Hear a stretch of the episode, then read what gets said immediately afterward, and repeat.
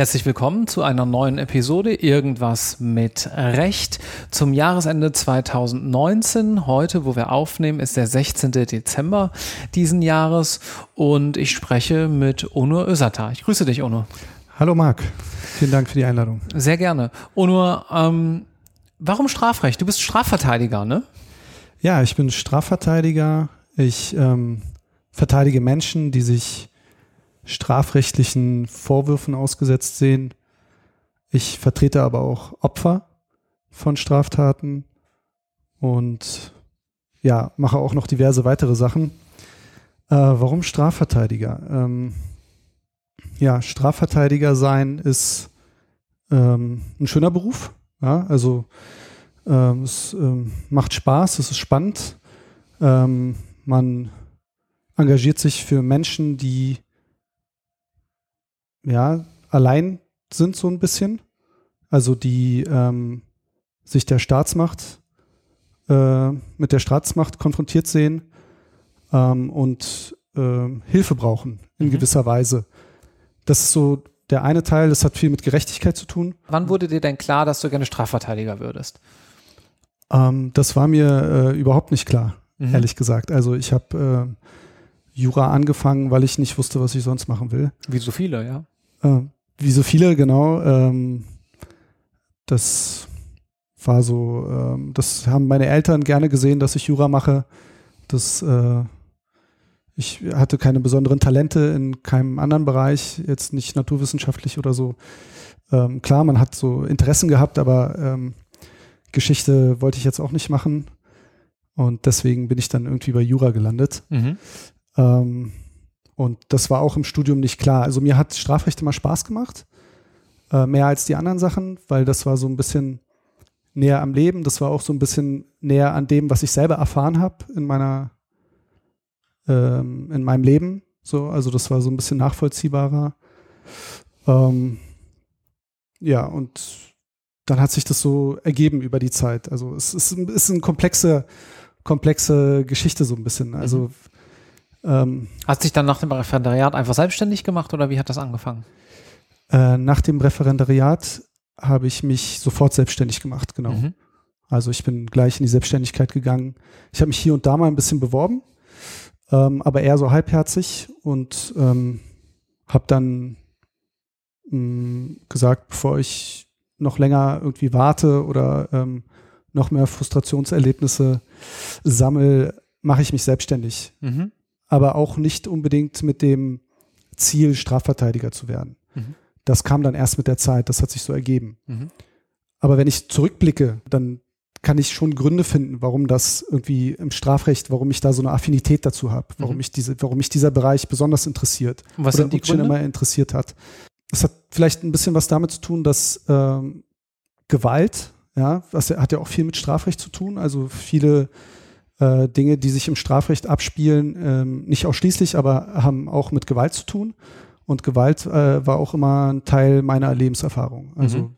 sei es im privaten Umfeld, sei es ähm, in meiner Jugend. Ähm, und ähm, da ähm, hatte ich einige Gewalterfahrungen und ähm, das ist mir irgendwie näher als ähm, jetzt Mietrecht zu machen oder mhm. sowas. Mhm. Ja? Und äh, ich ähm, ja, habe so das Gefühl, dass ich äh, die Leute auch verstehe, so ein bisschen, wenn die so dann vor mir sitzen und mir erzählen von ihren Erfahrungen und, und oder ähm, dann kann ich mich irgendwie so in die reindenken. Das heißt nicht, dass ich mich mit denen äh, dann also fraternisiere in der Form ähm, oder dass ich das gut heiße oder befürworte, was die gemacht haben, aber irgendwie kann ich da so ähm, ja kann ich das kann ich das nachvollziehen. Mhm. So und mhm. dann ähm, ja mich für die auch dann einsetzen im äh, in der besten Weise, Art und Weise.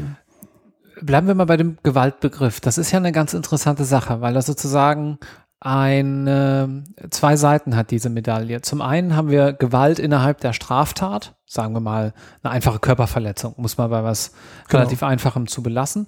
Aber wir haben gleichzeitig, wie von dir ja schon angesprochen, die Staatsgewalt, die von oben kommt sozusagen und die jetzt zu Recht oder zu Unrecht, das muss sich dann im Strafverfahren eben zeigen, auf den Einzelnen als Bürger einwirkt.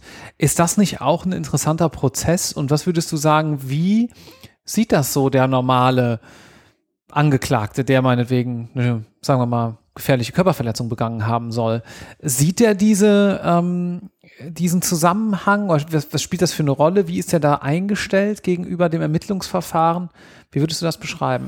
Also da gibt es natürlich verschiedene Typen an Beschuldigten. Ne? Also da gibt es die komplette Bandbreite.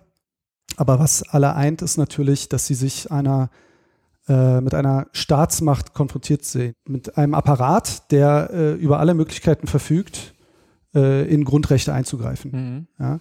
Äh, und ähm, genau an der Stelle brauchen die Leute ja Schutz. Genau an der Stelle brauchen die Leute ja jemanden, der sich für sie einsetzt. Ähm, das ist ja, hat ja auch viel mit ähm, Menschenrechten zu tun, ja, also Unschuldsvermutung. Ja, also ähm, nicht, also jeder ist erstmal unschuldig, ne? auch wenn er, wenn er mit den schwierigsten Vorwürfen konfrontiert ist, ähm, muss dieser Mensch erstmals unschuldig gelten. Mhm. Und das ist aber häufig nicht so. Äh, also äh, de facto ist es nicht so. Ne? Inwiefern nicht? Also wenn man sich ähm, die äh, Prozesse in der Gesellschaft anguckt, Medien, wenn man sich äh, voreingenommene ähm, äh, ja, Prozessbeteiligte anguckt, dann, wenn man sich die Gesellschaft anguckt, dann sieht man, dass die Leute mit dem Vorwurf eigentlich schon oft aus der Gesellschaft in irgendeiner Form und äh, geächtet werden, dass mhm. sie geächtet werden durch die Gesellschaft, dass sie ausgestoßen werden, bevor überhaupt in so einem gerichtsförmigen Verfahren festgestellt wurde, dass sie tatsächlich schuldig sind. Mhm. Könnte man das tragischerweise vielleicht den Kachelmann-Effekt nennen? Absolut, genau. Also das ist so das Beispiel, woran man auch als erstes mhm. denkt. Das Kannst du vielleicht kurz erläutern für diejenigen Zuhörer, die es nicht kennen, was da nur ganz grob, was damals passiert war? Ja, äh, äh, Kachelmann war ein äh, Fernsehwettermoderator, ähm, der äh, so, so, genau, ich bin jetzt nicht in dem Fall drin, ja, aber der ähm, dem vorgeworfen wurde äh, seitens einer oder mehrerer Frauen ähm, diese vergewaltigt zu haben. Der hatte so einen sehr ähm, frivolen Lebensstil, hatte da mehrere ähm, ja, Affären am, äh, gleichzeitig irgendwie. Allein dieser Vorwurf, ähm, der dann im Raum stand, hat dazu geführt, dass dieser Mann äh, den, seinen gesellschaftlichen Tod erlebt hat. Er hat äh, Anstellungsverhältnisse verloren, hat Aufträge verloren und so weiter. Und ähm, es gab dann, glaube ich, auch ähm, Feministenverbände, Gruppierungen, die sich gegen ihn gestellt haben. Ähm, obwohl eben noch gar nicht klar war, dass ähm, er sich dieser vorgeworfenen Tat tatsächlich schuldig gemacht hat. Und er wurde freigesprochen am Ende, ne? Und er wurde am Ende freigesprochen. Und ähm, diesen Effekt erleben wir aber häufig. Mhm. Ja, auch ja. in anderen, ganz anderen Konstellationen. Mhm, ich verstehe. Und ähm, genau an der Stelle eben braucht man jemanden, und dafür ist dann auch der Strafverteidiger da, der sich für jemanden einsetzt und der ähm, da hilft, dass das Verfahren ähm, dann fair abläuft. Mhm. Ja, also das ist so die letzte Bastion sozusagen eigentlich im, im Rechtsstaat aus Sicht eines Beschuldigten. Mhm. Du bist Einzelanwalt in Berlin, ne? Ja. Was macht das mit deiner oder was macht das mit dir? Ähm, ich meine, das Ganze kann ja auch schon mal psychisch ähm, belastend sein. Wünschst du dir da nicht manchmal vielleicht einen Kollegen, mit dem du das auch teilen könntest, was du da vertrittst? Ja, also dass ich Einzelanwalt bin, bezieht sich auf die geschäftliche Seite. Mhm. Ja, also, aber ich bin trotzdem ein sehr vernetzter Typ. Also mhm. ich habe natürlich viele Kollegen, mit denen ich zusammenarbeite. Ich bin in einem Büro mit zwei weiteren Anwälten. Wir sind in Bürogemeinschaft.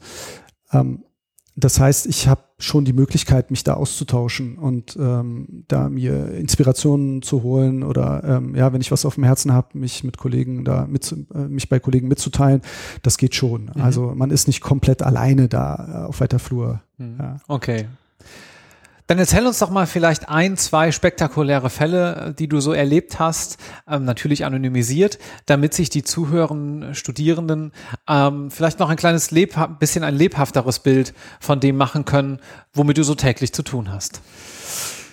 Ja, ähm, spektakuläre Fälle. Also ähm, ich bin natürlich in äh, Verfahren auch, die so ein bisschen äh, medial äh, ja von Interesse sind, die gesellschaftlich von Interesse sind, ähm, seien es ähm, ja, das NSU-Verfahren, da war ich zum Beispiel äh, Nebenklagevertreter oder ähm, äh, Darüber ist auch der Kontakt äh, zustande gekommen von uns beiden, ne? weil ähm, Mehmet Daimagüler, der ja auch schon mal hier im Podcast war, ähm, uns vorgestellt hat. Also so kommt dann oft eins zum anderen. Aber daher, okay, ich verstehe. Also NSU-Verfahren, ja. Mhm. Genau. Und so weitere Verfahren, beispielsweise das OEZ-Verfahren in München, dort habe ich auch eine Familie vertreten das war dieser Anschlag äh, genau, vor Ort? Das war der ähm, sogenannte Amoklauf ja. äh, von 2016. Mhm.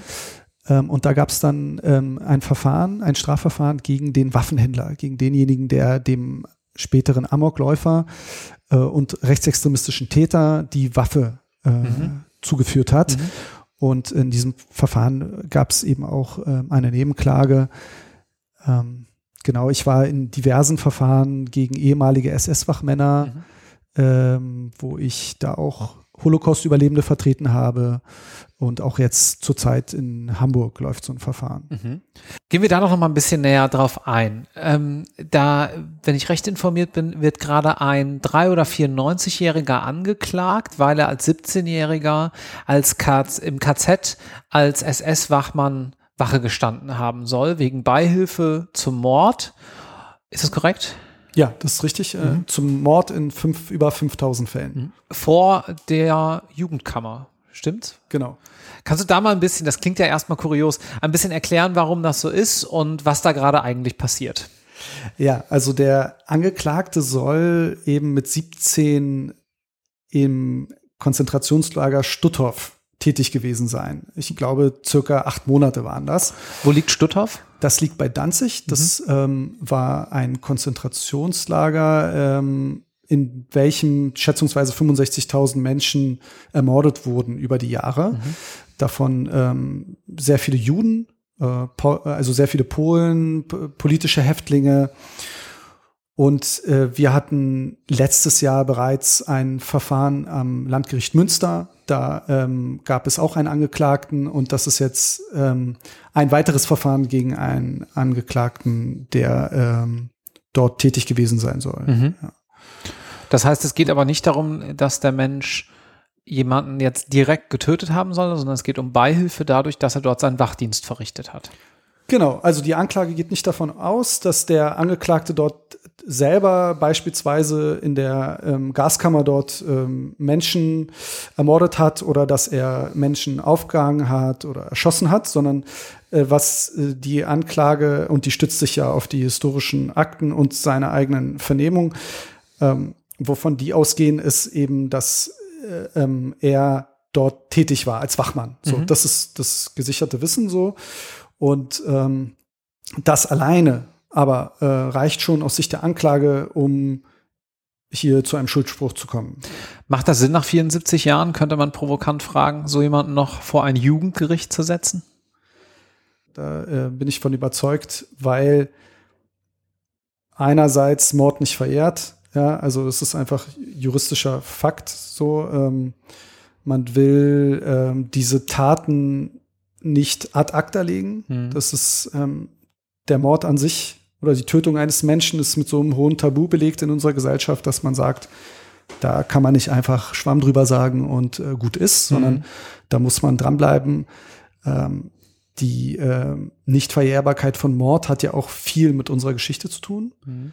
Dass Mord heutzutage nicht verjährt, hat ja auch lange gedauert, bis es politisch umgesetzt wurde. Ähm, das war, glaube ich, 1979 zuletzt dass man ähm, das entschieden hat. Vorher gab es ja eine Verjährung von 30 Jahren und davor von 20 Jahren und so weiter. Und das vor dem Hintergrund der deutschen Geschichte. Ne? Also der Barbarei des Nationalsozialismus, der ähm, sechs Millionen getöteten Juden des Zweiten Weltkriegs etc. Da hat man dann ähm, richtigerweise beschlossen, oder das deutsche Volk hat da beschlossen, dass diese Taten nicht äh, verjähren dürfen und dass man die Täter ähm, dafür auch noch, äh, wenn sie 100 Jahre alt sind, sagen wir mal, verfolgen sollte mhm. und dass sie, ähm, dass, äh, ja, dass da ein Strafverfahren stattfinden sollte. Ähm, das ist das eine, ja, also ähm, und das andere ist natürlich, dass man jetzt vor der gesamtgesellschaftlichen Entwicklung, in der wir uns befinden, vor der politischen Entwicklung mit einem Wiedererstarken des Rechtspopulismus schon sagen muss, dass es eine ähm, gute Sache ist, mhm. dass man hier solch ein Strafverfahren durchführt. Ja, ähm, wir erleben ja, dass die AfD immer stärker wird, die ihrerseits aber eine ähm, rechts, eine erinnerungspolitische Wende von 180 Grad äh, fordert, die äh, vom Vogelschiss spricht, wenn es um diese äh, zwölf Jahre deutsche Geschichte geht, die eben so ein bisschen das, was damals passiert ist, ähm, verschwinden lassen will aus dem kollektiven Gedächtnis. Und das darf eben nicht passieren, mhm. äh, so aus meiner Sicht. Und vor dem Hintergrund ist es schon wichtig, dass wir solche Taten juristisch aufarbeiten, weil dort eben auch mit vielen Mythen aufgeräumt wird. Zum Beispiel? Was ja, wären also solche Mythen? Zum Beispiel äh, der Mythos, dass es nur einige wenige Haupttäter gibt und dass das deutsche Volk selber ja eigentlich so ein bisschen selber Opfer ist. Ja, das äh, gibt es ja so Geschichtsrevisionismus. Äh, die ähm, Deutschen sind auf selber Stufe wie, wie die Juden, ja, sind ja auch eigentlich nur Opfer und ähm, die können ja eigentlich nichts dafür und es gab so ein verbrecherisches Regime und, und damit hat sich die Sache, das waren so ein paar äh, hundert oder tausend Leute und ähm, ja, der Rest kann eigentlich nichts für. Und das ist natürlich Quatsch, weil ähm, es gab viele hunderttausend Menschen, die mitgewirkt haben bei der Massenvernichtung, bei diesem ähm, bei dem Genozid. Was sich jetzt insbesondere dann, wenn ich dich richtig verstehe, auch darauf bezieht, dass eben auch, wenn man schon Wache gestanden hat, das als juristische Beihilfe zu werten ist. Und da gibt es natürlich, wie du ganz korrekt sagst, mehr als ein paar hundert Leute. Das kann ja logistisch schon nicht anders gewesen sein. Ja, ne? vollkommen richtig, genau. Mhm. Ja.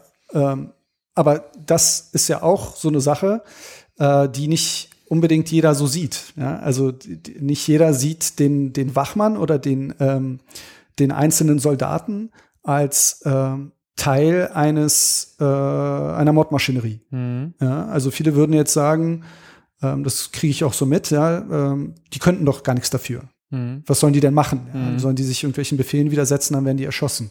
Und sollten äh, sie? Äh, das ist unser moralischer äh, und gesellschaftlicher Anspruch an die Leute. Genau, ja, sollten sie, weil ähm, es auch gar keine Belege dafür gibt, dass irgendwer irgendwann mal in einem KZ sich einem Befehl widersetzt hat und dann dafür irgendwie mit Repressalien rechnen musste. Im mhm. Gegenteil, der, also das Gegenteil ist der Fall. Die Leute konnten sich immer äh, aus diesen Mordfabriken äh, wegbegeben. Ja, sie konnten immer sagen, sie, sie hätten sich immer zur Front melden können. Das ist also historisch belegt.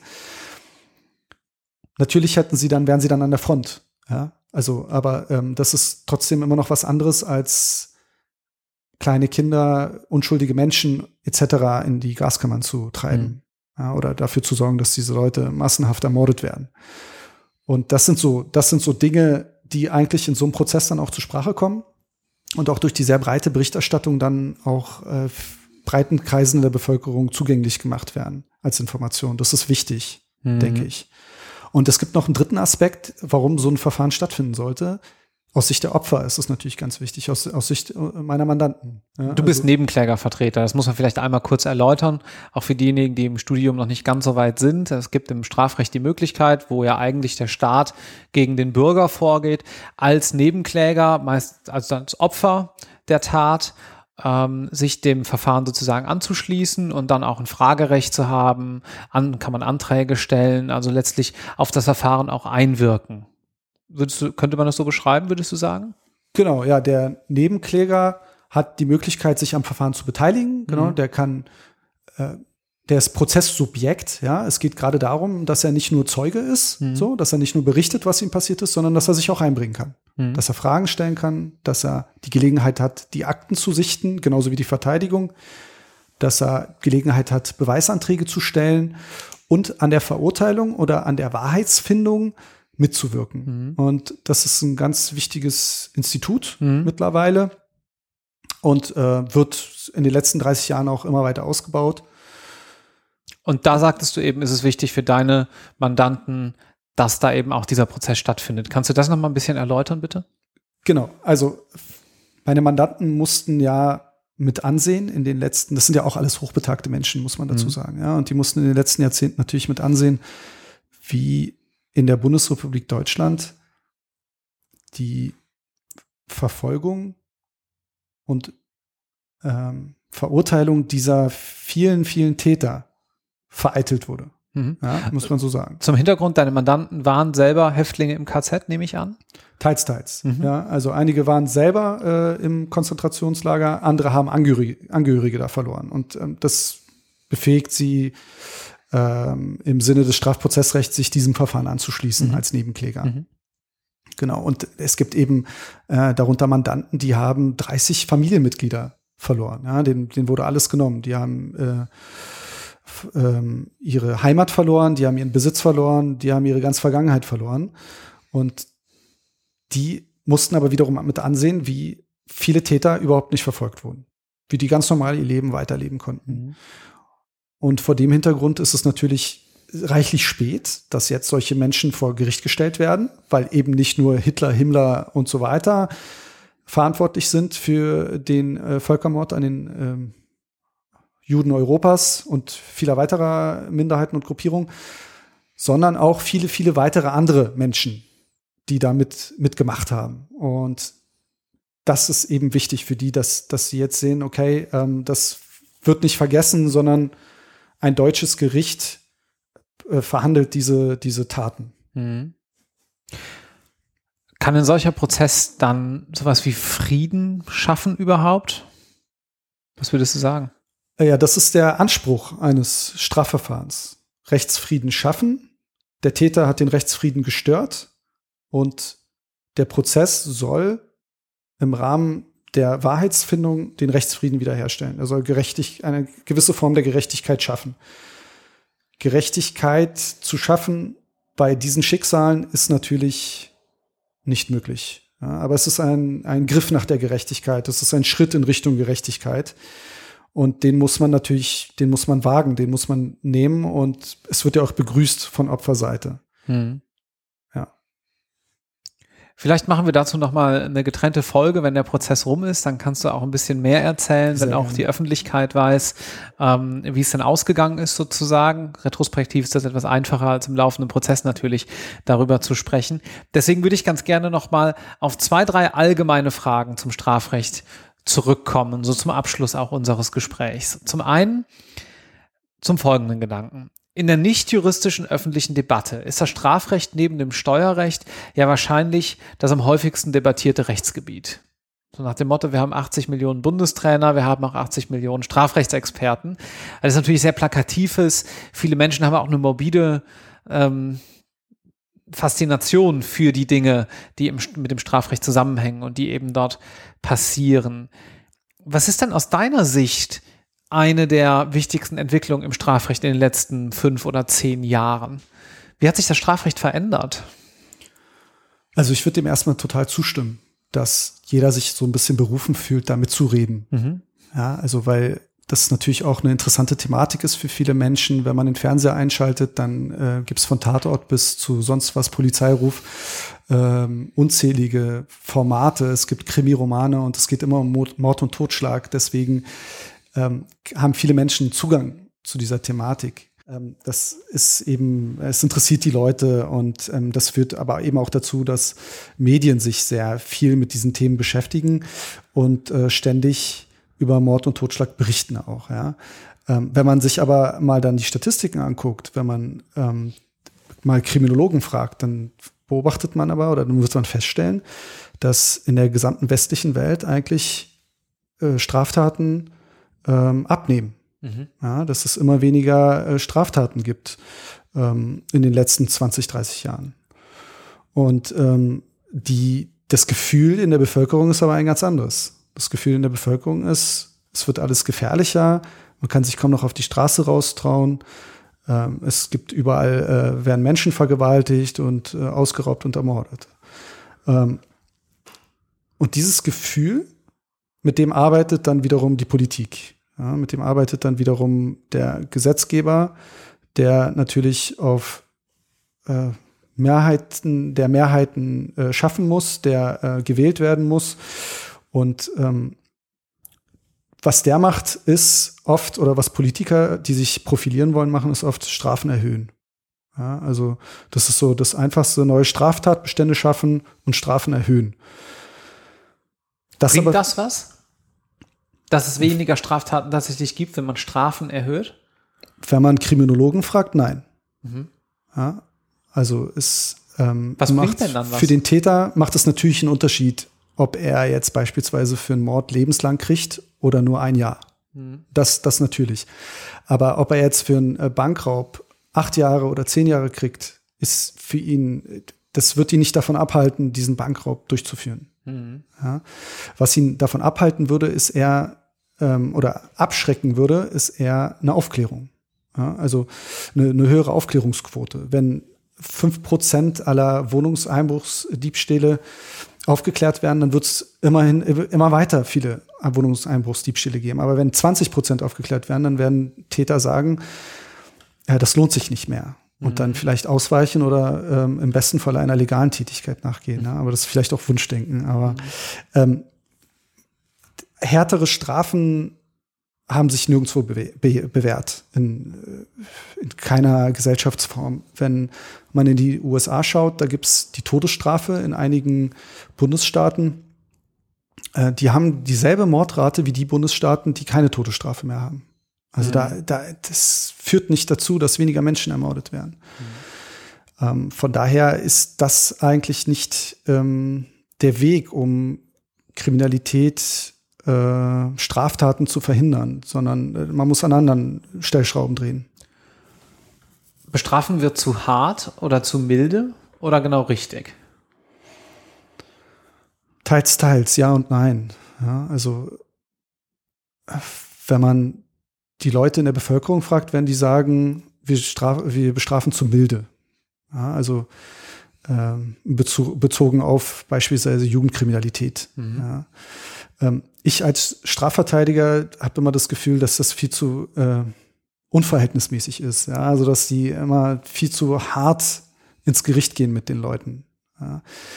Ähm, wahrscheinlich ist die Wahrheit, liegt die Wahrheit in der Mitte. Äh, wenn man sich, äh, wenn man jetzt wieder Kriminologen fragt, dann würde es wahrscheinlich, würden die wahrscheinlich sagen, ja, die Strafen werden mit der Zeit härter. Ja, also ich glaube, mal sowas gelesen zu haben, dass da Gerichte mittlerweile so ein bisschen härtere Strafen aussprechen. Und das hat vielleicht auch was damit zu tun, dass sie sehr stark unter, unter einem gesellschaftlichen Druck stehen. Mhm. Ja, die stehen ja ständig in der Kritik, dass sie da zu milde sind, Kuscheljustiz, die Polizeigewerkschaften laufen immer Sturm. Ähm, ich kenne keinen Polizisten, der mal irgendwie positiv über die Justiz spricht. Ja, die äußern sich alle abfällig. Und das ist äh, natürlich auch für unsere Demokratie gefährlich, muss man äh, tatsächlich so sagen. Ähm, aber das lässt äh, natürlich hinterlässt Spuren bei ähm, Richtern, die sind ja auch nur Menschen und ähm, das führt wahrscheinlich dazu, dass sie dann härter bestrafen. Ja. Stammhörer kennen schon die Frage, die jetzt kommt, nämlich, wenn ich das interessant fand und wenn man dich vielleicht sympathisch fand als äh, Gast hier bei uns im Podcast, kann ich mir das Ganze dann mal näher anschauen? Besteht bei dir die Möglichkeit, ein Praktikum zu machen oder vielleicht sogar eine Referendariatsstation oder ähnliches? Ja, auf jeden Fall. Also ich äh, bin freue mich immer für äh, Nachfragen für engagierte Studenten, Referendare. Ich habe auch äh, Schülerpraktikanten. Das ist natürlich sehr ähm, ja, für mich auch sehr aufwendig, äh, mich um die zu kümmern, aber ich mache das natürlich gerne. Wenn es sich einrichten lässt, dann äh, freue ich mich, wenn ich was zurückgeben kann und wenn ich was von meiner Erfahrung mitteilen kann. Mhm. Ähm, dann sag vielleicht noch mal genau, wo du sitzt, damit man weiß, ob das in ja. Betracht kommt. Ja, ich sitze in Berlin-Schöneberg. Ah ja. Mhm. Genau. Und die entsprechenden Kanzlei. Infos findet man, wenn man dich googelt oder wenn man auf unserer Homepage oder in eurer Podcast-App auf äh, den entsprechenden Namen klickt, dann verlinken wir das Ganze auch nochmal. Vielen Dank, Uno, dass du dir heute die Zeit genommen hast, uns hier mal einen ganz ungefilterten Eindruck aus dem Leben eines Strafverteidigers in Berlin zu geben. Herzlichen Dank. Sehr gerne. Danke dir. Ganz kurz zum Abschluss für euch noch der Hinweis, da wir ja in den letzten Wochen sehr viele neue Hörer bekommen haben. Wenn ihr irgendwas mit Recht äh, einen Gast vorschlagen wollt, könnt ihr das natürlich gerne machen. Schreibt uns eine E-Mail an gast@irgendwasmitrecht.de, folgt uns auf Twitter unter imr-podcast oder auf Instagram unter dem Namen irgendwas mit Recht. Abonniert uns gerne auf iTunes, uh, Spotify, in eurer Podcast-App, die ihr gerne benutzt. Teilt uns auf Social Media, wenn ihr es spannend findet. Und wenn ihr uns unterstützen möchtet, dass wir auch von anderen noch besser gefunden werden, dann gebt uns doch gerne ein 5-Sterne-Rating auf iTunes. Da freuen wir uns sehr drüber. Ähm, aber am wichtigsten ist eigentlich, dass ihr Gäste vorschlagt, weil wir möchten gerne mit den Leuten sprechen, die ihr auch interessant findet. Vielen Dank und bis zum nächsten Mal aus Köln. Ciao.